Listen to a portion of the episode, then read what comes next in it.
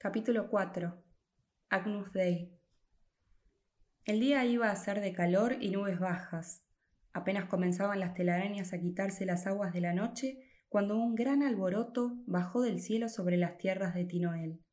Corriendo y tropezando al caer, llegaban los gansos de los antiguos corrales de Sanssouci, salvados del saqueo porque su carne no gustaba a los negros, y que habían vivido a su antojo durante todo ese tiempo en las cañadas del monte. El anciano los acogió con muchos aspavientos, hecho feliz por la visita, pues sabía como pocos de la inteligencia y la alegría del ganso, por haber observado la vida ejemplar de esas aves cuando Monsieur Lenormand de Messy intentara, antaño, una aclimatación ingrata. Como no eran criaturas hechas al calor, las hembras solo ponían cinco huevos cada dos años, pero esa postura motivaba una serie de ritos cuyo ceremonial era transmitido de generación a generación.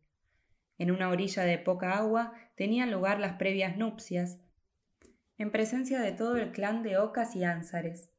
Un joven macho se unía a su esposa para la vida entera, cubriéndola en medio de un coro de graznidos jubilosos, acompañado de una liturgia danzarina hecha de giraciones, pataleos y arabescos del cuello.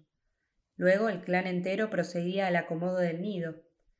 Durante la incubación, la desposada era custodiada por los machos, alertas en la noche, aunque metieran el ojo redondo debajo del ala.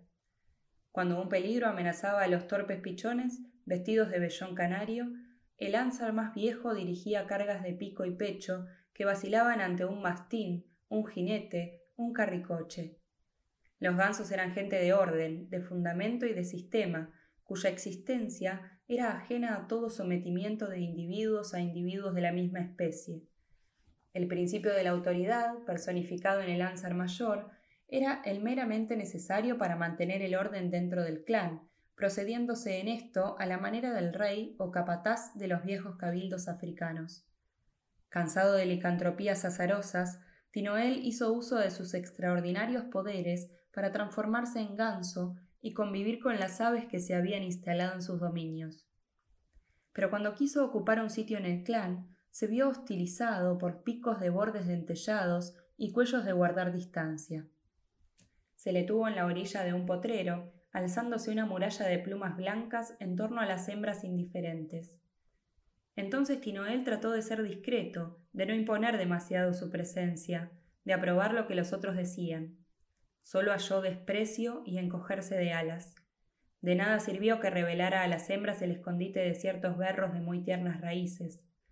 Las colas grises se movían con disgusto y los ojos amarillos miraban con una altanera desconfianza que reiteraban los ojos que estaban del otro lado de la cabeza. El clan aparecía ahora como una comunidad aristocrática, absolutamente cerrada a todo individuo de otra casta. El gran Ansar de Sanssouci no hubiera querido el menor trato con el gran Ansar de Dondon. De haberse encontrado frente a frente, hubiera estallado una guerra. Por ello, Tinoel comprendió pronto que, aunque insistiera durante años, jamás tendría el menor acceso a las funciones y ritos del clan. Se le había dado a entender claramente que no le bastaba ser ganso para creerse que todos los gansos fueran iguales. Ningún ganso conocido había cantado y bailado el día de sus bodas. Nadie, de los vivos, lo había visto nacer. Se presentaba sin el menor expediente de limpieza de sangre ante cuatro generaciones en Palma, en suma, era un meteco. Tinoel comprendió oscuramente que aquel repudio de los gansos era un castigo a su cobardía. Macandal se había disfrazado de animal durante años para servir a los hombres. En aquel momento, vuelto a la condición humana, el anciano tuvo un supremo instante de lucidez. Vivió en el espacio de un pálpito los momentos capitales de su vida, Volvió a ver a los héroes que le habían revelado la fuerza y la abundancia de sus lejanos antepasados del África, haciéndole creer en las posibles germinaciones del porvenir. Se sintió viejo de siglos incontables. Un cansancio cósmico de planeta cargado de piedras caía sobre sus hombros descarnados por tantos golpes, sudores y rebeldías. Tinoel había gastado su herencia y a pesar de haber llegado a la última miseria, dejaba la misma herencia recibida. Era un cuerpo de carne transcurrida, y comprendía ahora que el hombre nunca sabe para quién padece y espera. padece y espera y trabaja para gentes que nunca conocerá y que a su vez padecerán y esperarán y trabajarán para otros que tampoco serán felices, pues el hombre ansía siempre una felicidad situada más allá de la porción que le es otorgada.